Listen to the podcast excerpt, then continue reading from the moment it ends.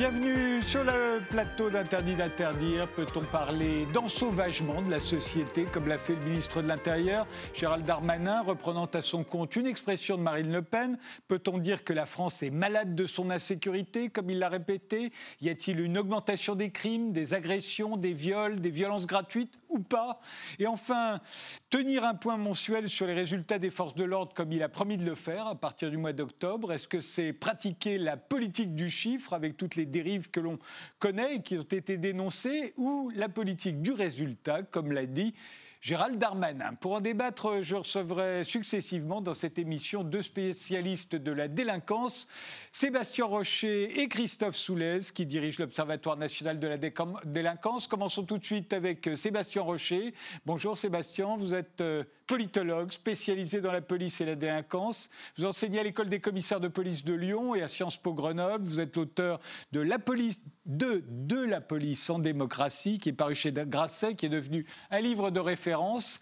Mais vous êtes également l'auteur de Tolérance zéro, incivilité et insécurité. C'était paru chez Odile Jacob. Et vous êtes l'éditeur en Europe de Policing and Society, une célèbre revue internationale sur la police et la société. Alors, première question, euh, Sébastien Rocher, euh, y a-t-il ensauvagement pour vous? Pour moi, tout simplement non l'idée que les pays occidentaux, euh, dont la France, seraient en train de retourner euh, à l'état sauvage n'a pas de sens. D'abord, c'est une expression qui est extrêmement floue, et ensuite, on ne trouve rien qui viendrait l'attester. On ne trouve pas d'augmentation des crimes, notamment des homicides, qui sont la partie la plus manifeste d'un ensauvagement. Un sauvage, c'est quelqu'un qui n'a pas de morale, et donc quelqu'un pour euh, lequel la vie des autres ne compte pas. Donc, euh, à ce titre-là, je ne pense pas qu'il soit raisonnable euh, scientifiquement, techniquement. Politiquement, c'est une autre affaire, qu'il soit raisonnable d'utiliser une, terminologie, une telle terminologie. Néanmoins, les Français ont l'air de trouver, dans leur majorité, si l'on en croit les sondages, ont l'air de trouver cette expression justifiée. 70% des Français trouveraient justifié d'utiliser le terme en sauvagement. C'est un sondage de l'IFOP.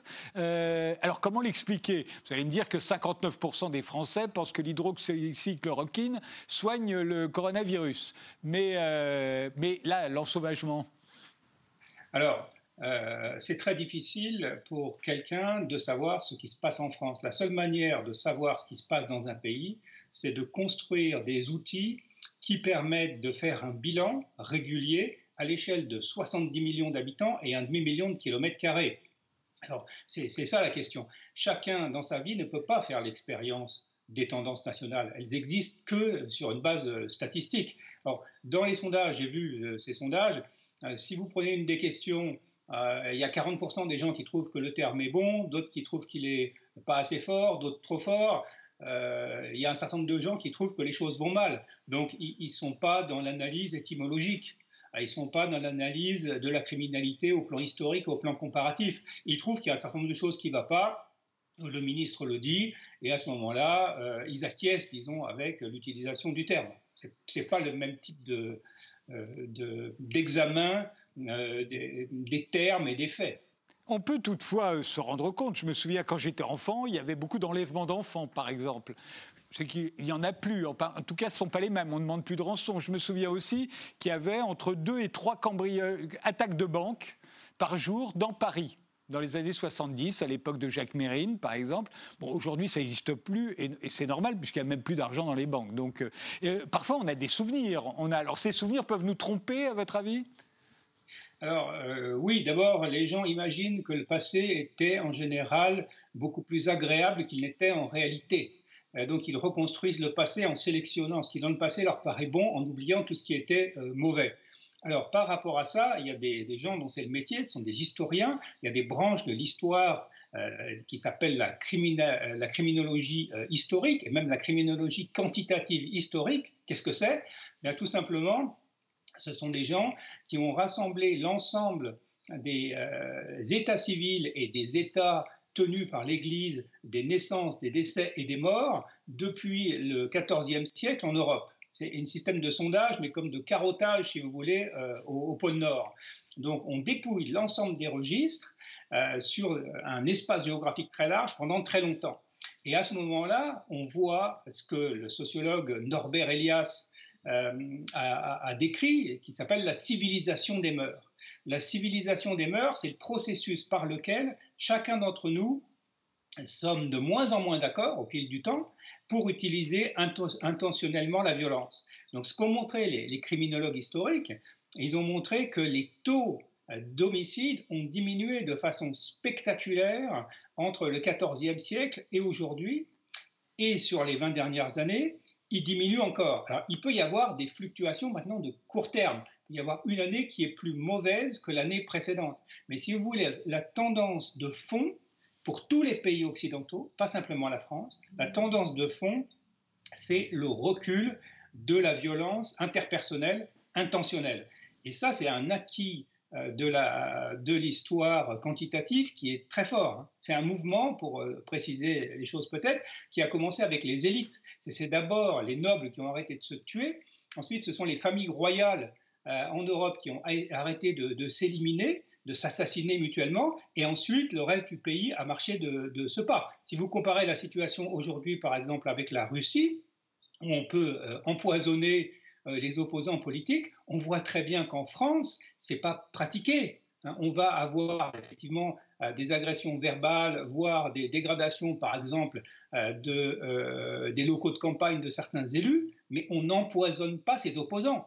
Donc, si vous voulez, il y a une diminution de cette violence, et ça, c'est un, point qui est extrêmement important à garder en tête.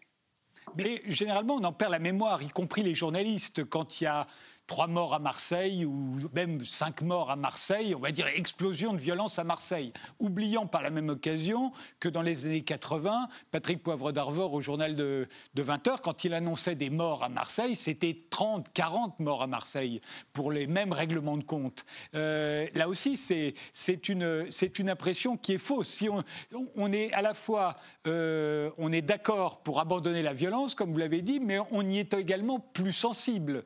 C'est-à-dire que s'il y a trois morts à Marseille, on trouve ça intolérable euh, aujourd'hui. De même, quand un, soldat français est tué au Mali, euh, on en fait euh, un bien plus grand cas qu'autrefois, quand il y avait beaucoup plus de soldats français, notamment dans les années 50-60, qui mouraient sur le front. Absolument. Si vous voulez, la civilisation des mœurs, qui, selon moi, selon les collègues quantitativistes, continue à progresser, c'est d'abord euh, un, sentiment, le sentiment que la violence euh, n'a pas sa place. Et ce sentiment, il provoque une émotion dans les individus lorsqu'ils voient de la violence et un rejet de cette violence. Et le fait qu'on parle du phénomène, le fait qu'on se soucie euh, de la violence interpersonnelle, de la violence homicide, ça c'est un signe de sa diminution. Il faut, se souvenir, par exemple, euh, dans les années 70 à New York, de ce qui se passait. Il y avait un pic d'épidémie criminelle et la police considérait euh, comme une fatalité ou comme une chose normale le fait qu'il y ait des homicides. Il a fallu rompre avec euh, cette approche pour ensuite essayer de remettre en route un, système qui était capable de, faire face à ces homicides. Ce que je veux dire, c'est qu'à un moment donné, lorsqu'on commence, si on commençait à trouver normal le fait qu'il y ait des violences, là, oui, le processus de civilisation des mœurs pourrait être menacé. Mais aujourd'hui, le fait qu'on s'émeuve n'est pas du tout contradictoire avec le fait qu'il y a moins de violence. Euh, et c'est le cas également, euh, euh, si vous prenez en 61, la police française tue, sous les ordres du préfet de police Papon, 200 à 300 personnes. Euh, dans un cadre qui était celui de, la décolonisation. Mais est-ce qu'on imagine aujourd'hui la police française tuer 200 personnes? Euh, Non. Donc, si vous voulez, il y a un processus par lequel à la fois l'État et les citoyens s'interdisent beaucoup plus d'utiliser la violence vous parliez des États-Unis. On sait que la fin, des années 60 aux États-Unis était infiniment plus violente qu'elle que ne l'est aujourd'hui. Et, pour parler des émeutes, les émeutes euh, à l'époque contre les violences policières faisaient 30, 40, 60 morts. Euh, je crois que c'était 60 morts au moment des, émeutes après le tabassage de Rodney King, alors que les émeutes récentes, après la mort de George Floyd, n'ont fait que, je crois, 3 ou 4 morts. Euh, c'est déjà beaucoup. Mais ça n'a plus rien à à avec ce que c'était. Mais là aussi, on a tendance à oublier. On a vu beaucoup d'images qui nous ont semblé très violentes. Voilà, on a, on a la mémoire sélective, tout le monde a la mémoire sélective. C'est pour ça que le travail des historiens et des historiens quantitativistes est, très, euh, très important. Dans les années 60 euh, aux États-Unis, il y a une épidémie d'augmentation des homicides. À ce moment-là, on se pose la question de la question qu'on se pose aujourd'hui en France est-ce que la société devient plus violente? Et il y a une commission, euh, la commission sur le crime dans une société libre, qui est une commission présidentielle euh, va faire une étude considérable euh, et elle va développer un outil, donc les enquêtes sur les victimes, les enquêtes de victimation ou de euh, victimisation, qui vont être déployées à la, donc à la fin des années 60. Et ces enquêtes sur les victimes, le gouvernement américain veut les développer pour connaître la vérité sur la délinquance et pas juste la délinquance enregistrée par la police. Et ce qui est intéressant, c'est que ces enquêtes, elles se sont développées en Europe du Nord au milieu des années 70, dans des pays comme le Danemark, en Grande-Bretagne au début des années 80, c'est le British Crime Survey, l'étude de victimation euh, britannique, et puis elles ont commencé à se développer au milieu des années 90 en France, et elles sont devenues au début simplement des années 2000, c'est-à-dire plus de 30 ans, plus de 30 ans après ce qui s'était fait aux États-Unis, elles sont devenues un instrument qu'on possède aujourd'hui. On possède les résultats des enquêtes sur les victimes qui ne dépendent pas, c'est ça qui est important, qui ne dépendent pas de la propension des victimes à porter plainte. On enregistre la délinquance que la victime dépose plainte ou pas, et on n'a pas non plus le filtre policier, parce que certains délits ne sont pas enregistrés par, euh, par la police. Donc avec ces enquêtes de victimation, on a maintenant, depuis l'année 2006 en France, la possibilité de décrire la violence indépendamment de son enregistrement par la police. Et ça, c'est vraiment une base d'information très intéressante. Mais en même temps, on ne peut pas comparer avec ce qui se passait avant, puisque chez nous, c'est beaucoup trop récent. On est bien d'accord. Si ça ne remonte à 2006, on a 14 ans de recul, on n'a pas 30 ans de recul. Euh, c'est déjà pas mal, parce que là, déjà, sur 15 ans, ça permet euh, de voir qu'il y a un certain nombre de phénomènes qui sont stables, les agressions euh, verbales, les menaces, les insultes ne progressent pas, les violences pour vol diminue, euh, les vols de voitures diminuent considérablement. Euh, on, permet de voir aussi ce qui augmente, hein, notamment les infractions et les fraudes liées à, Internet. Donc ça nous donne une très grande précision sur le court terme, mais sur le long terme, il y a vraiment la statistique des homicides, c'est vraiment le bois dur de l'évaluation euh, de la violence interpersonnelle. On, va revenir sur les, sur les enquêtes de victimisation, euh, euh, et sur les outils dont on dispose pour mesurer la violence. Mais d'abord, quand un ministre de l'Intérieur nous dit que la, la, France est malade de son insécurité, comment l'analysez-vous, vous, en tant que spécialiste de la délinquance, mais aussi en tant que spécialiste de la police? Qu'est-ce que ça veut dire? Ça veut dire qu'il veut un État plus autoritaire, un État plus policier?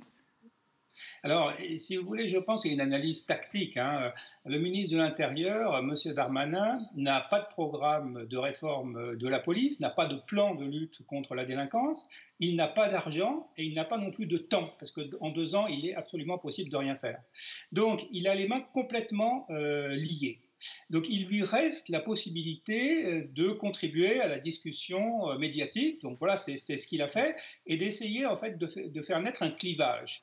Euh, disons que c'est un petit peu ce que fait Donald Trump, mais en plus modéré. Hein, Donald Trump va dire toutes les personnes qui participent au Black Lives Matter, en fait, sont potentiellement des, gens qui soutiennent l'anarchie et, qui doivent être neutralisés. Donc il essaye de, de créer un clivage aux États-Unis en prévision de l'élection qui approche. Je pense qu'on est dans la même euh, configuration en France. Je pense que M. Darmanin, il essaye de créer un clivage en disant, voilà, il y a un très grand danger et, et nous, on est décidé à vous protéger, pas les autres et donc d'en tirer un avantage en prévision euh, des échéances électorales. Voilà, c'est sa stratégie. Mais ça peut se retourner assez facilement contre lui. Euh, quand euh, Gérald Darmanin dit très martial, je vais empêcher les trafiquants de drogue de dormir, on sait très bien que le mois prochain et le mois suivant, et dans trois mois et dans quatre mois, il y aura toujours autant de drogue en France, elle sera toujours au même prix, elle sera toujours aussi facile à trouver, et Gérald Darmanin, on sera bien obligé de constater que tout ce qu'il a pu nous dire ne sert à rien. ou alors il va y arriver. Alors là, ce serait extraordinaire parce qu'il serait le premier ministre de l'Intérieur à arriver à endiguer le trafic de drogue depuis 30 ou 40 ans maintenant qu'on a déclenché la guerre contre les narcotrafiquants et qu'ils l'ont gagné. Tout le monde le reconnaît. Euh, il serait le premier. Qui, là, ce serait dingue. Mais sinon, ça va se retourner contre lui. Alors, je pense que les, postures peuvent avoir une valeur. Euh, il faut se souvenir de Charles Pasqua, nous allons terroriser les terroristes. Mais c'est plus facile que d'empêcher les trafiquants de drogue de dormir. Alors, c'est peut-être plus facile, c'est peut-être plus facile. Mais Nicolas Sarkozy qui voulait carchériser les banlieues. Donc, si vous voulez, les propos outranciers euh, sont, nombreux en politique. Hein. C'est une façon d'attirer l'attention. C'est un ministre qui n'existait pas euh, vraiment en tant que ministre. Il arrive et là, finalement, il se taille une réputation sur mesure. Donc, il peut avoir euh, plus à gagner parce que dans, quelques mois, effectivement, la structure de la délinquance et les propensions à commettre les délits, la nature du trafic ne vont pas changer. Ce n'est pas parce que vous distribuez 500 amendes à 200 euros dans un temps limité que vous allez modifier les préférences des, individus et puis non plus leur capacité euh, d'initiative. Si le trafic de drogue devient plus risqué, eh bien, le prix du produit va augmenter et ce prix du produit, finalement, c'est le consommateur qui va le, qui va le payer et ça, ça donnera encore plus d'incitation aux trafiquants parce que leur marge va augmenter. Euh, Gérald Darmanin a promis de tenir un point mensuel sur la délinquance à partir du mois d'octobre. Il présentera des statistiques, euh, un peu comme on l'a fait sur le Covid-19. Hein, il nous disait chaque soir combien de morts. Euh, ben là, il va le faire sur les, sur les violences familiales et sexuelles, sur le trafic de drogue. alors on lui a dit, ça rappelle la culture du chiffre dont un certain nombre de dérives avaient été dénoncées. Il dit non, c'est la culture du résultat. Alors vous, là encore, en tant que spécialiste dans ce domaine, qu'en pensez-vous? Alors, euh, bon, d'abord, euh, il y a déjà un bulletin mensuel qui est publié. Donc, c'est une annonce qui ne va pas coûter euh, très cher, puisque si vous allez sur le, sur le site de Interstat, le service statistique du ministère de l'Intérieur, il y a déjà une publication qui décrit les variations. Bon. deuxièmement, effectivement, le pilotage par les objectifs il va introduire euh, de la triche. C'est comme ça que ça a fonctionné à New York. J'ai un collègue, Ellie Silverman, qui a fait une étude approfondie sur euh, ces pratiques à New York, ce qu'elles ont entraîné. Elles entraînent, en fait le fait que les policiers qui sont pas bêtes euh, font ce qu'on leur demande de faire sur le papier. C'est exactement ce qui s'est passé aussi en Grande-Bretagne lorsqu'on a développé cette méthode de management. Et c'est aussi ce qui s'est passé en France quand Nicolas Sarkozy a développé euh, ce qu'il a appelé la culture du résultat. Ça a entraîné la manipulation des chiffres et c'est donc euh, l'inspection générale de l'administration euh, qui a enquêté sur ces pratiques après le départ de M. Sarkozy. On n'est jamais trop prudent. donc, on, sait par avance, si vous voulez, que si on demande à des policiers d'augmenter le taux d'élucidation, ils vont savoir le faire si on demande de faire baisser la délinquance, ils vont savoir le faire sur le papier. Il est possible d'enregistrer moins, il est possible de faire baisser apparemment euh, la réalité. Donc euh, je pense que c'est une, euh, voilà, une approche qui ne va pas changer grand-chose à, la réalité, qui peut avoir un certain nombre de dangers.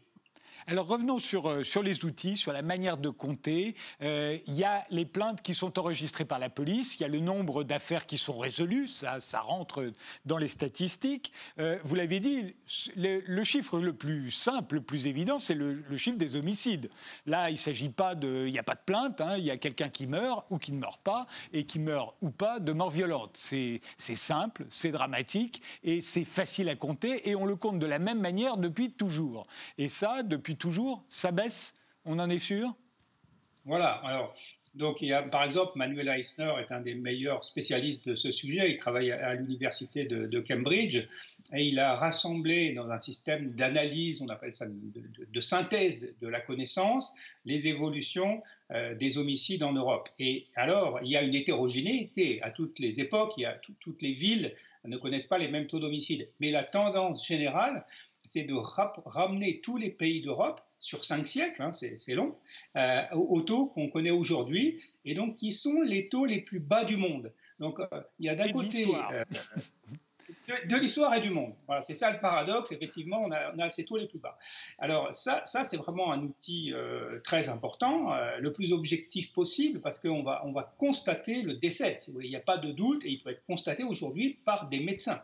Donc on n'est pas, on n'est pas dans les intentions de tuer ou de pas tuer, on est dans les faits, il y a, euh, euh, des, décès.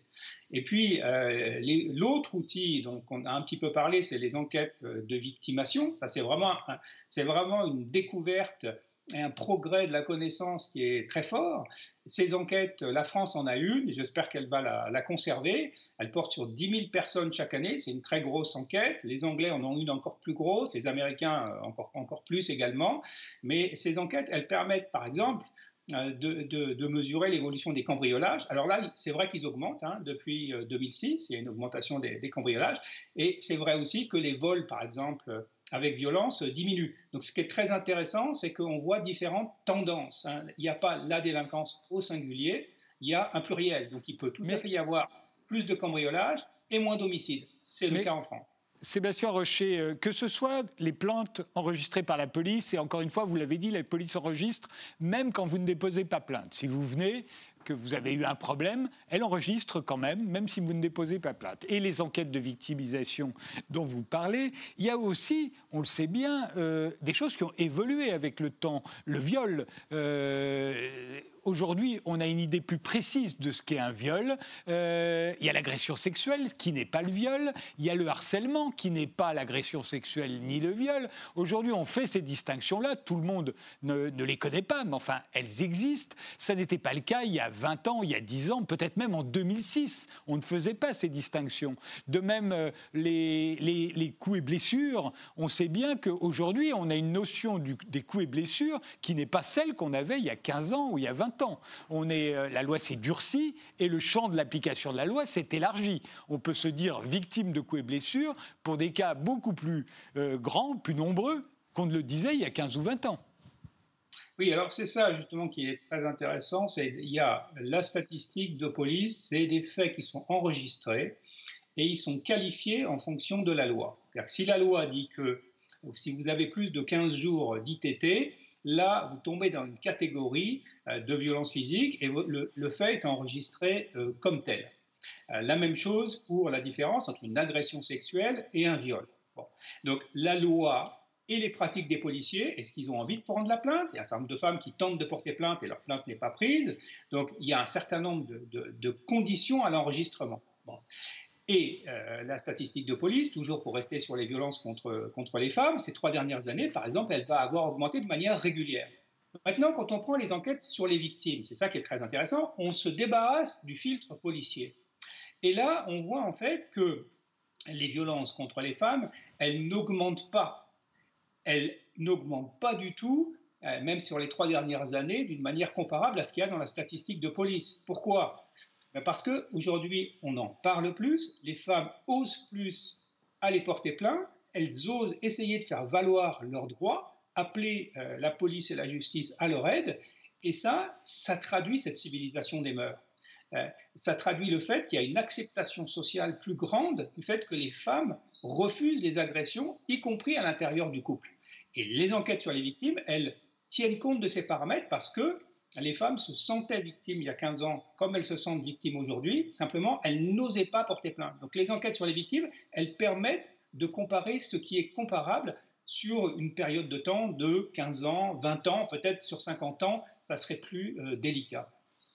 Donc, euh, il n'y a pas d'ensauvagement de, la société pour vous, il n'y a pas d'augmentation de la violence en général, même si parfois il y a des augmentations dans les statistiques, mais la tendance générale reste à la baisse. Quand on se retrouve comme aujourd'hui dans ce débat euh, qui a l'air d'occuper une place considérable, hein. on a vu le ministre de l'Intérieur dire ce qu'il a dit, on a vu le ministre de la Justice, qui est un ancien avocat, lui dire qu'il disait n'importe quoi, on a vu le président de la République obligé de les départager, et puis tout le monde a commencé à ne plus parler de ça. Et on arrive à un, sondage à la fin où il y a 70% des Français qui pensent qu'effectivement, le terme ensauvagement est mérité. Quand vous voyez tout ça, ça vous inspire quoi?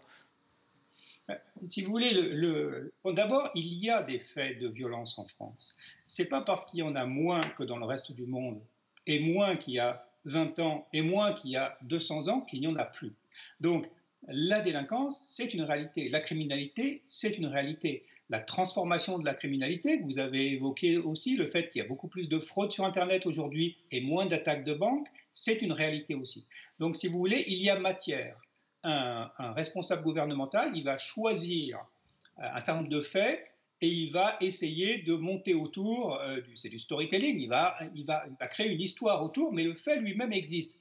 Quand euh, Jacques Chirac prend l'affaire Papivoise en, 2001 pour accuser euh, son Premier ministre euh, Lionel Jospin euh, d'être inefficace en matière de, sécurité, il déclenche une crise, il déclenche une guerre, je dirais, entre lui et son, Premier ministre, de la même manière que ce que fait aujourd'hui M. Darmanin. Les faits sont réels. Ce qui est discutable, c'est la mise en perspective et le fait de rapprocher euh, voilà, un homicide qui se produit à tel endroit, une agression à un tel autre endroit, et à partir de quelques faits, d'essayer de suggérer une tendance.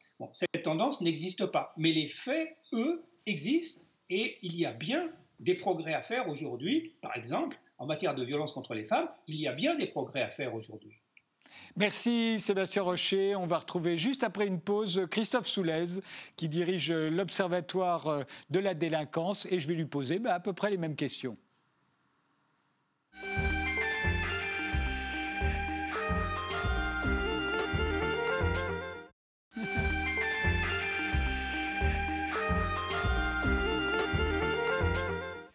Nous voilà maintenant avec Christophe Soulez, qui est criminologue. Vous dirigez l'Observatoire national de la délinquance et des réponses pénales. Vous enseignez à Sciences Po, à l'ENSP Police, à l'École des officiers de gendarmerie. Et vous êtes l'auteur de 3 minutes pour comprendre les 50 plus grandes affaires criminelles de notre histoire avec Alain Bauer au courrier du livre. Et de la criminologie pour les nuls chez First, également avec euh, Alain Bauer, qui est déjà venu lui aussi dans cette émission. Alors, ma première question, euh, c'est est-ce que ce terme d'ensauvagement de la société, est-ce que pour vous, il est juste? C'est très difficile de répondre à cette question parce qu'il faudra déjà savoir ce qu'on met sous le terme euh, ensauvagement. Euh, or, je ne connais pas nécessairement la, pensée profonde, je dirais, du, ministre de l'Intérieur. on, peut parler de phénomènes euh, d'ultra-violence. Il y a effectivement déjà de la violence en France et on assiste parfois, dans certaines affaires, à euh, ce qu'on pourrait appeler de, l'ultra-violence, c'est-à-dire des individus qui euh, n'hésitent pas à s'acharner sur leurs victimes à 10, à 15 ou, à 20. Donc si c'est ça, l'ensauvagement, ça existe. Le problème, c'est qu'on ne sait pas aujourd'hui la quantifier.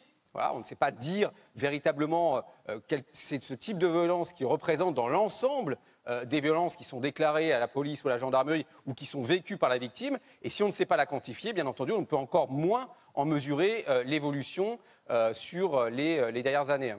Alors, c'est étonnant que vous nous disiez qu'on ne, sait pas la quantifier, puisqu'on vient de, parler avec Sébastien Rocher, qui disait qu'au contraire, les enquêtes, à la fois, bah, la façon de quantifier la police, c'est simple, elle enregistre les plaintes. Euh, parfois même, quand on ne porte pas plainte, on enregistre votre nom quand même. Euh, et puis, elle euh, compte aussi les affaires qui ont été résolues, celles qui ne le, qui ne le sont pas. pour ce qui concerne les homicides, par exemple, c'est assez simple, c'est la même façon de compter depuis toujours. S'il y a mort violente, il y a homicide, euh, et euh, si la personne n'est plus en vie, elle n'est plus en vie. Euh, ça, c'est simple. On sait que les homicides baissent, par exemple. Alors, effectivement, quand il y a tentative d'homicide, ça n'est plus aussi simple. Mais vous avez l'air de, trouver que les homicides ne baissent pas. Non, les, alors les homicides ne baissent plus depuis 2009, puisque sur les dix dernières années, on a eu une augmentation euh, des homicides et une augmentation encore plus importante des tentatives d'homicide. Alors que durant la décennie précédente, euh, c'était des faits qui étaient plutôt euh, en baisse. Donc je suis bien d'accord avec vous sur les homicides, on les compte relativement, et je dis bien relativement bien. Parce que là encore, on, a pu découvrir, découvrir, ces dernières années que parfois, il y avait, la police avait du mal à, à, compter les homicides et pouvait même les compter parfois même en, double. Donc c'est pour ça que je, relativise En revanche, sur ce qu'on appelle les coups et blessures volontaires, c'est-à-dire ce qu'on voit notamment euh, diffusé aujourd'hui euh, sur, sur les réseaux sociaux. Là, on a beaucoup plus de difficultés, notamment justement dans les statistiques policières, pour d'une part les, mesurer et d'autre part surtout pour connaître l'intensité de ces coups et blessures volontaires. Et puis dans ces coups et blessures volontaires, vous avez ce qui est commis au sein de la SAS familiale, ce qui est commis dans la rue, ce qui est commis sur le lieu d'études, le lieu de travail, et ça va également de la simple claque euh, au, tabassage en règle. Et ça, c'est aujourd'hui, on a du mal à le caractériser. Sur l'autre source qu'a dû évoquer Sébastien, c'était les enquêtes de victimation. Euh, le problème, c'est que ces enquêtes, elles, ne remontent qu'à 2007. Donc on a un recul qui reste assez faible et qui montre effectivement plutôt une baisse euh, du nombre de victimes déclarées, je dirais, entre 2008 et, et, 2016 et une légère remontée entre 2016 et 2018. Mais alors justement, peut-on parler d'une France malade de son insécurité, comme le, fait, le dit le, ministre de l'Intérieur? Peut-on parler d'ultraviolence? Qu'il y ait des cas d'ultraviolence, c'est un fait, c'est une évidence. Euh, mais peut-on parler d'une ultraviolence euh, qui régnerait dans la société française? Pour vous qui êtes un spécialiste et surtout à la tête de l'Observatoire de la délinquance, qu'en pensez-vous? Non, je ne crois pas qu'on puisse dire que la société est ultra-violente. Il y a des phénomènes, encore une fois, qu'on ne peut pas nier, qu'on ne doit pas nier, mais on ne peut pas dire aujourd'hui que la société est ultra-violente. Heureusement, d'ailleurs, pour la société française, que euh, toute la violence ne dégénère pas en de l'ultra-violence. Et, et, donc, c'est vrai que euh, les, les, termes, enfin les mots ont un sens plutôt, et il faut faire attention aussi et c'est ça qui manque surtout d'ailleurs pour les pouvoirs publics comme l'opinion publique, c'est d'avoir de meilleurs outils, non pas quantitatifs, mais qualitatifs, pour savoir véritablement de quoi on parle. Euh, moi, j'utilise souvent une image. Quand vous allez chez le médecin, le médecin, il vous dit pas seulement vous êtes malade. Il vous, il vous dit vous êtes malade de quoi? Il fait un diagnostic précis pour pouvoir ensuite adapter le traitement médical. Nous, en France, depuis 35 ans, depuis 40 ans, on est toujours sur du quantitatif. Ça baisse, ça descend, sans véritablement savoir ce qui baisse ou ce qui descend, en tout cas, hormis quelques, infractions. Et effectivement, il faudra aller sur des outils qui soient beaucoup plus efficaces en matière de, de, délivrance d'informations sur, là encore, voilà, le contexte, les modes opératoires, les liens entre auteurs et victimes, enfin voilà, pour essayer de comprendre justement, d'une part, la violence et d'autre part, ces phénomènes euh, parfois d'ultra-violence. Mais alors, quand, euh, quand, le ministre de l'Intérieur parle de, dit que la France est malade de son insécurité, pour vous, vous, euh, l'analysez comment? Il le dit dans quel but? C'est pour euh, que le gouvernement soit plus autoritaire, pour qu'il soit plus policier? Qu'est-ce que vous entendez là? Ou plutôt, qu'est-ce qu'on a envie de faire entendre aux Français? Alors, ce n'est pas déjà le Premier ministre de l'Intérieur qui évoque les questions d'insécurité, de violence, de délinquance tous les ministres de l'Intérieur, lorsqu'ils arrivent, voilà, font un peu de communication parce que, bien entendu, c'est aussi leur rôle euh, de euh, montrer à un moment donné qu'ils sont là pour mettre en place une politique et, si possible, on, en, on, y verra peut-être, pour obtenir, euh, des résultats. donc, d'une part, effectivement, dans, sa communication, il explique qu'il y a des phénomènes de, violence, il y a des phénomènes d'insécurité, qui peut trouver d'ailleurs, à tort ou à raison, inacceptable pour une société démocratique et civilisée comme, euh, comme notre pays. Et effectivement, il est là aussi euh, dans une posture dirais, de défense aussi de, de l'institution policière. Ce qui est peut-être effectivement regrettable, c'est qu'aujourd'hui, lorsqu'on aborde ces questions de délinquance, ces questions d'insécurité, on, ne met en avant, on ne met en exergue, je dirais, que le ministère de l'Intérieur, que la police et la gendarmerie. Or, on sait très bien que ce sont des questions qui dépassent très largement la sphère euh, du ministère de l'Intérieur, que ce soit en amont ou que ce soit en aval. Il y a, ça, ça, va jusqu'au ministre de la Justice, qui lui a d'ailleurs répondu, euh, et qui n'avait pas l'air du tout d'accord avec lui, ni sur le terme d'ensauvagement, ni même sur l'insécurité, et qui lui avait tendance à dire que tout cela baissait, euh, et, que de, et que de vouloir faire croire que ça montait, c'était faire le jeu de l'extrême droite, grosso modo, je résume. Hein. Qu'en pensez-vous? Oui, alors, mais, alors après, l'affrontement ministère de l'Intérieur, ministère de la Justice n'est pas non plus quelque chose euh, de, de, très nouveau. On a eu beaucoup dans les gouvernements précédents, et aussi on peut remonter encore très loin, euh, souvent des, des, des, des, approches très différentes, parce que c'est pareil, le temps de la justice, n'est pas celui de la police et encore moins celui du politique. Donc, il y a des, ils n'ont pas les mêmes missions, ils n'ont pas la même approche, ils n'ont pas non plus, je dirais, la, même, manière de, communiquer également les, deux ministères. Euh, l'action également du ministère de l'Intérieur ou du ministère de la Justice, je dirais, sur ces, troupes n'est pas la même. Euh, les, modes d'action du ministère de l'Intérieur sont, euh, je dirais, beaucoup plus proches au, niveau de, son intervention au niveau police et gendarmerie que le ministère de la Justice. Je rappelle que les magistrats sont indépendants, notamment lorsqu'ils jugent, et donc c'est vrai que l'emprise du ministère de la Justice sur le système judiciaire est beaucoup moins important que, euh, que celle que peut avoir le ministère de l'Intérieur sur, euh, sur ces troupes. Donc on a, on a de toute façon une vision voilà, différente. Après, est-ce qu'il faut vraiment toujours s'arc-bouter dans les débats sur, sur les mots, sur, sur les questions de sémantique? Moi, je trouve ça un peu parfois consternant, voilà, qu'on, uniquement qu'on se base dans un débat qui, encore une fois, doit dépasser très largement le seul ministère de l'Intérieur sur uniquement des, des mots. Hein.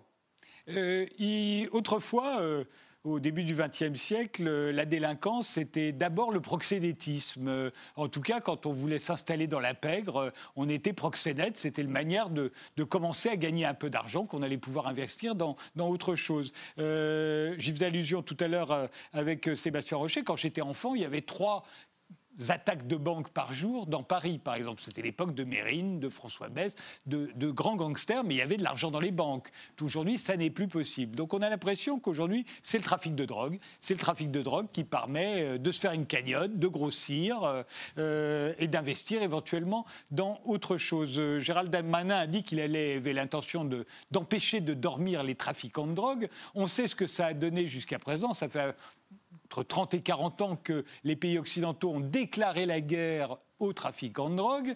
Euh, et on en connaît le résultat, c'est-à-dire qu'on n'a jamais trouvé autant de drogue en France, comme ailleurs d'ailleurs. Elle n'a jamais été aussi bonne, d'aussi bonne qualité, elle n'a jamais été aussi facile à trouver, elle n'a jamais été aussi peu chère. Quand il dit je vais empêcher les trafiquants de drogue de dormir, on se demande ce qu'il cherche. Il y a très très peu de chances que euh, Gérald Darmanin soit le premier ministre de l'Intérieur à, à parvenir à endiguer le trafic de drogue. Le seul qui pourrait y parvenir, c'est celui qui légaliserait toutes les drogues. Là, il n'y aurait plus de trafiquants de drogue. Mais à moins qu'il n'ait cette carte sous la main, euh, comment peut-il empêcher les trafiquants de drogue de dormir Et là encore, euh, pourquoi prendre un tel risque qui sera démenti forcément euh, d'ici 3, 4 ou 5 mois quand il annoncera les statistiques dont on va parler ensuite là encore, vous, en tant qu'observatoire, en tant que directeur de l'Observatoire national de la délinquance, comment analysez-vous cela?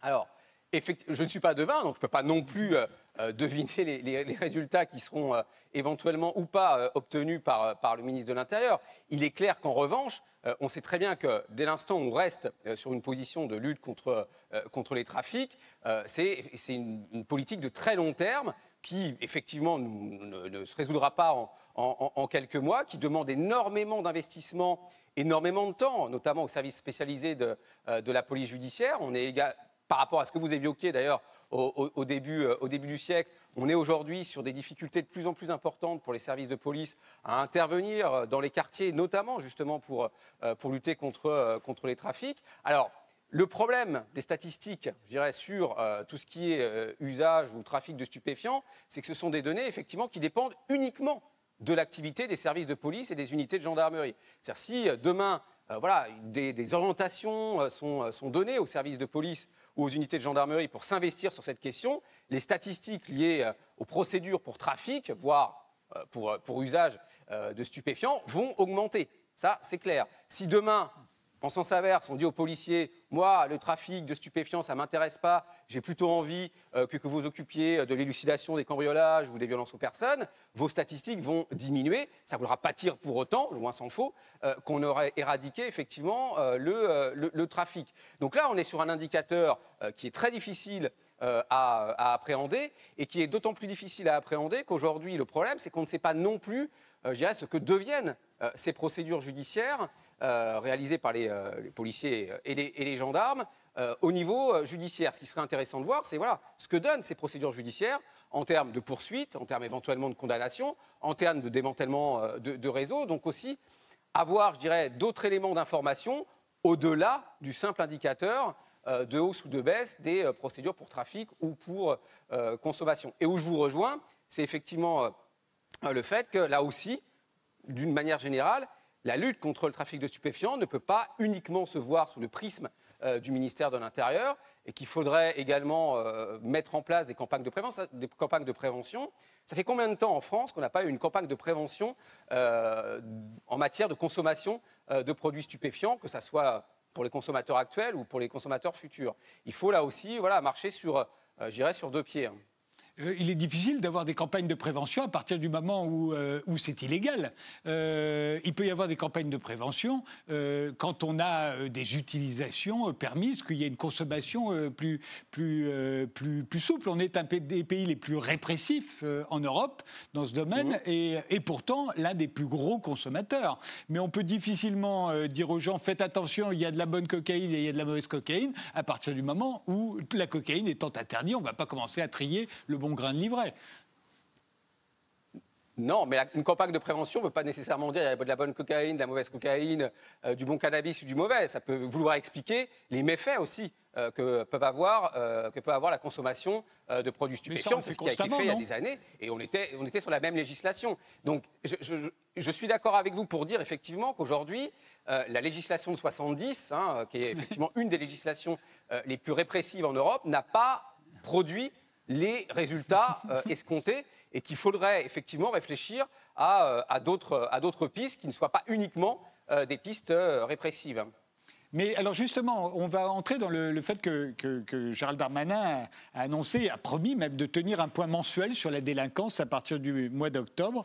Il présentera des statistiques. Alors restons un instant sur le trafic de drogue. On sait bien ce que c'est les statistiques. C'est qu'on a arrêté euh, euh, un certain nombre de dealers, on a saisi un certain nombre de kilos ou de tonnes euh, de drogue. il y a eu tant de morts entre trafiquants qui se partagent des territoires, mais on ne dit jamais, et pour cause, parce qu'on ne le sait pas, combien de tonnes de drogue sont passées. Par exemple, ça, on ne nous le dira pas.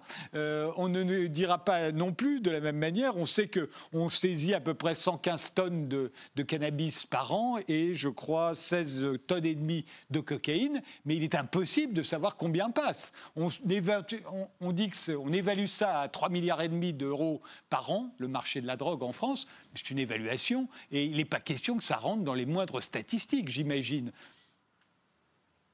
Non, ah, je suis tout à fait d'accord. On ne saura jamais euh, combien il y a de drogue en France, tant en termes, de, consommation euh, nationale ou, qui passe par la France pour aller vers, d'autres pays. Donc les estimations euh, qu'on peut avoir sont effectivement liées aux saisies qui peuvent être faites par les policiers, par les gendarmes, et d'ailleurs qui sont faites très majoritairement par, par les douanes. Et c'est ça qui nous donne une estimation à un moment donné, effectivement, plus d'ailleurs que de la consommation ou du trafic de stupéfiants, de l'activité euh, des services répressifs dans le domaine euh, de la lutte contre euh, le, trafic, le trafic de stupéfiants. C'est bien pour ça qu'on est sur une thématique qui est excessivement difficile à appréhender à travers uniquement des indicateurs quantitatifs.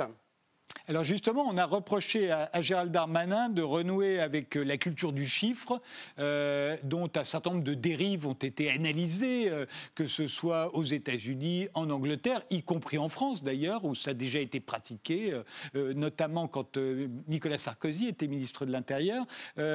alors il dit non, c'est pas la culture du chiffre, c'est la culture du résultat, mais enfin c'est le terme était le même et il avait été employé de la même manière par ses prédécesseurs. Est-ce que vous y croyez, vous, en tant qu'observateur et en tant qu'observatoire euh, de la, délinquance, mais aussi de la réponse pénale, est-ce que la culture du chiffre ou la culture du résultat, est-ce que ça fonctionne?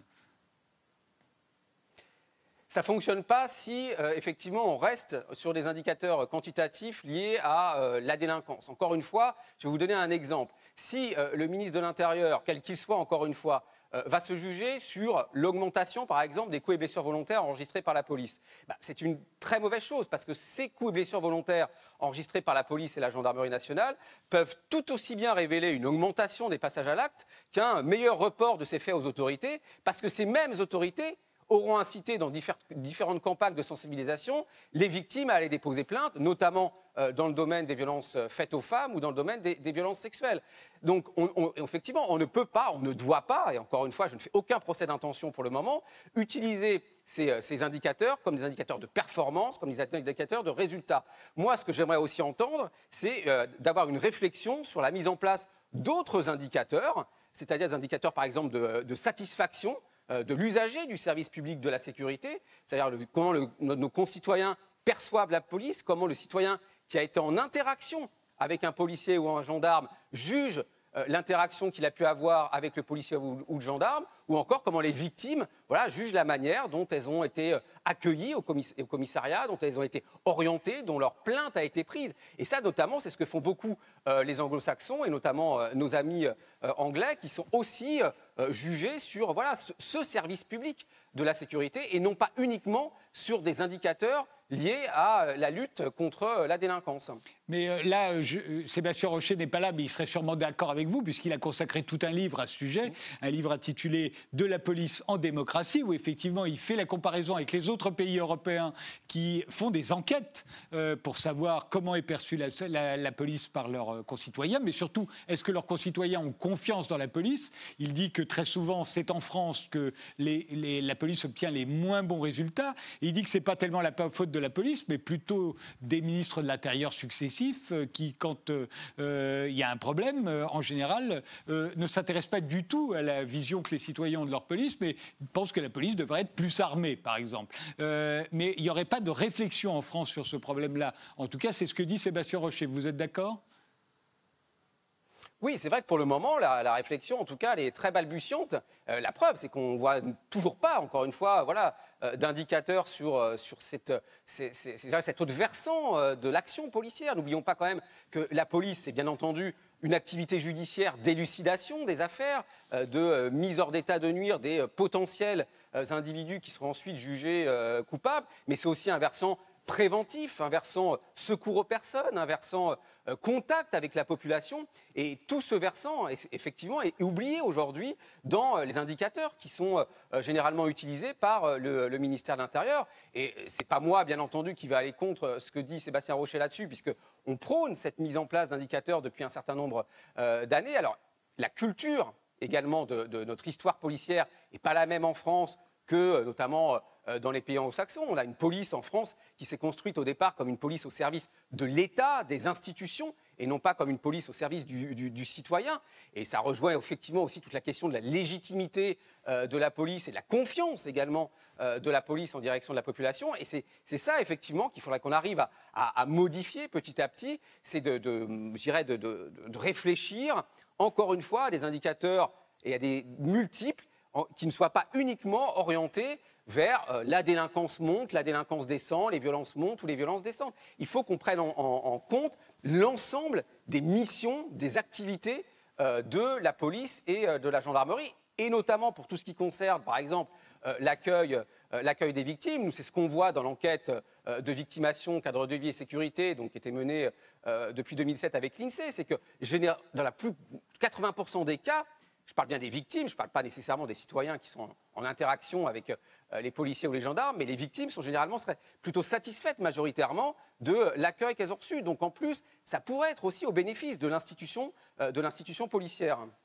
Mais euh, le problème de l'enquête de victimisation, de victimisation, je ne sais jamais comment on dit, c'est qu'on peut se sentir victime et, qu'il n'y ait pas de et qu'il n'y ait pas eu crime, qu'il n'y ait pas eu euh, qu'il n'y ait pas de coupable et qu'à la fin ça se traduise par un non-lieu, par exemple. Euh, si on veut être faire du mauvais esprit, le ministre de l'Intérieur actuel a eu deux plaintes contre lui pour viol, donc il a fait monter les statistiques, mais il se peut très bien et il y a de fortes chances qu'il soit innocent, euh, et il l'a toujours dit qu'il était innocent dans ce domaine, euh, qu'il y aura donc non-lieu, relax, et que donc les statistiques vont retomber. Euh, l'accusation n'est pas la preuve qu'il y a eu, y a eu, crime, en l'occurrence quand il s'agit de viol. là aussi, comment ça, rentre en ligne de compte? C'est-à-dire qu'on écoute toutes les victimes, on enregistre toutes les personnes qui se sont senties victimes. ça ne veut pas dire qu'il y a eu une augmentation à ce moment-là de la criminalité ou de la délinquance. Non, alors l'enquête de victimation, c'est quand même un système totalement différent. En l'enquête de victimation, on cherche à savoir, euh, non pas ce que les victimes ont reporté, ont déclaré à la police ou la gendarmerie, mais ce qu'elles ont, euh, ce qu'elles ont vécu véritablement. Donc ce qu'on cherche à connaître, c'est euh, ce qu'on, ce qu'on appelle en général le chiffre noir de la délinquance. Alors il y en a plusieurs, parce qu'il y a plusieurs types d'infractions, et ce, et ce taux de plainte, ce qu'on appelle aussi le taux de plainte, est différent en fonction du type d'infraction. Donc pour mieux appréhender la réalité de ce que vivent les victimes. Alors bien entendu, une victime peut très bien déclarer euh, avoir été euh, victime euh, d'une agression sexuelle, de violence, ne pas avoir déposé plainte. Et si bien entendu elle n'a pas été déposée plainte, on n'aura pas de suite judiciaire. Ça, donc, c'est vraiment un, système qui nous permet, et qui est, en, qui est en vigueur depuis les années 70 aux États-Unis, ce qui nous permet d'une part de dépasser les limites de la statistique policière, qui peuvent être influencées en interne par les pratiques d'enregistrement des policiers ou des gendarmes, ou en externe par le comportement des victimes, donc d'avoir une approche sur certains phénomènes, encore une fois, plus proche de la réalité. Concernant les statistiques policières, je vous rejoins là-dessus. une personne qui est mise en cause par la police euh, dans une affaire judiciaire, donc encore une fois, peu importe l'infraction, ne sera pas nécessairement une personne qui sera poursuivie ensuite et encore moins condamnée après. Et c'est bien pour ça qu'aussi on a deux approches. L'approche policière des personnes mises en cause. On a beaucoup vu que même des responsables politiques avaient été mis en cause dans des affaires politico-financières et n'ont pas été condamnés ensuite par, euh, par la justice. On a encore une fois voilà, deux approches, deux visions, euh, deux visions différentes. Nous, ce qu'on essaye de faire euh, depuis maintenant une quinzaine d'années, c'est effectivement pour certains phénomènes criminels, et notamment pour les violences faites aux femmes, les violences intrafamiliales, dont on sait qu'elles sont assez peu déclarées, d'avoir voilà, une meilleure approche que les statistiques policières, qui encore une fois ne reflètent que l'activité d'enregistrement euh, euh, des, plaintes. Et pour qu'il y ait une plainte, il faut qu'il y ait une victime qui se déplace. Et dans la majorité des cas, les victimes ne se déplacent pas pour des raisons d'ailleurs qui sont très différentes en fonction de la nature de l'infraction. Euh, Sébastien Rocher, tout à l'heure, insistait sur la civilisation des mœurs, il empruntait l'expression de, Norbert Elias, pour dire à la fois que notre sensation euh, de ce qu'est la violence. C'est beaucoup aiguisé avec euh, plus nous sommes éduqués, plus nous vivons euh, confortablement, plus notre réticence, notre réprobation de la violence est grande. On, préfère que ce soit l'État qui, en soit le, gardien légitime. et donc, vous parliez de coups et blessures volontaires, par exemple. Pourquoi c'est difficile? Ben, Parce qu'au fur et à mesure, à la fois la loi s'est durcie et, elle et, son champ d'application s'est élargi. La, notion que nous avons aujourd'hui de blessures volontaires est plus grande, plus vaste. Euh, nous y sommes plus sensibles que nous l'étions il y a 30 ou 40 ans, on va dire. De la même façon pour les, les pour les violences sexuelles, euh, les agressions sexuelles, les harcèlements. Le harcèlement, ça n'existait pas il y a 30 ans ou il y a 40 ans. Aujourd'hui, on y est particulièrement sensible. Le fait d'avoir été sifflé dans la rue, pour certaines, ou d'avoir eu le, le, bras euh, touché dans le métro, ça n'est on le ressenti qu'on en a aujourd'hui n'a plus rien à voir avec ce que c'était il y a longtemps. Donc là aussi, euh, est-ce que nous sommes dans un phénomène de civilisation des mœurs pour vous? C'est-à-dire que nous sommes moins tolérants, mais c'est aussi, mais c'est plutôt une bonne nouvelle. Oui, alors je relativiserai quand même ce que vous avez dit un peu avant quand vous dites que le harcèlement sexuel n'existait pas avant. Il existait peut-être avant, mais justement, il était peut-être banalisé et euh, les, victimes de harcèlement sexuel ne se il existait, nécessairement victimes. Voilà, il n'y avait pas le mot qui était mis sur l'acte, qui lui existait bien entendu. Voilà. Évidemment. Exactement. Exactement. Donc, effectivement, aujourd'hui, on le voit bien à travers euh, le mouvement MeToo, à travers l'affaire Weinstein, à travers euh, les, politiques publiques même qui sont mises en place, encore une fois, par, euh, par les pouvoirs publics, qu'on accepte de moins en moins certains phénomènes qui étaient acceptés il y a 30, 50 ou 70 ans, dont, on ne parlait pas. C'est encore une fois, il n'y a pas que le harcèlement sexuel. Les violences intrafamiliales, les violences conjugales, il y a 50 euh, ans, étaient un sujet tabou qui restait euh, réglé au sein de la cellule familiale. Et aujourd'hui, voilà, on incite plutôt les victimes à déclarer ces faits parce que derrière aussi, euh, les pouvoirs publics mettent en place, enfin essayent de mettre en place, voilà, des politiques de prise en charge des victimes. Donc on a effectivement des phénomènes de violence qui augmentent parce qu'il y a une libération de la parole, parce qu'on est moins tolérant, parce qu'on accepte moins la banalisation de faits qui étaient encore une fois euh, soit cachés, euh, soit qui n'étaient pas véritablement des priorités euh, de la société. On pourrait éventuellement, on pourrait évoquer aussi toutes les infractions à caractère raciste, toutes les infractions liées à l'orientation sexuelle d'une victime qui était sûrement cachée il y a 15, 20 ou 30 ans parce que c'était très difficile d'aller au commissariat et de dire je me suis fait agresser en raison de mon orientation sexuelle, alors qu'aujourd'hui, les mœurs ont évolué, la police a été sensibilisée aussi, il y a des sensibilisations, et euh, les victimes ont plus de facilité, effectivement, à aller déclarer ces faits, ce qui, euh, conduit aussi, bien évidemment, à euh, une, meilleure, visibilité de ces faits dans l'espace, dans l'espace public. Je vous interromps. Ben, vous, vous avez merci, euh, merci beaucoup euh, euh, d'avoir participé à cette émission. Merci de nous avoir suivis et rendez-vous au prochain numéro. On est en retard.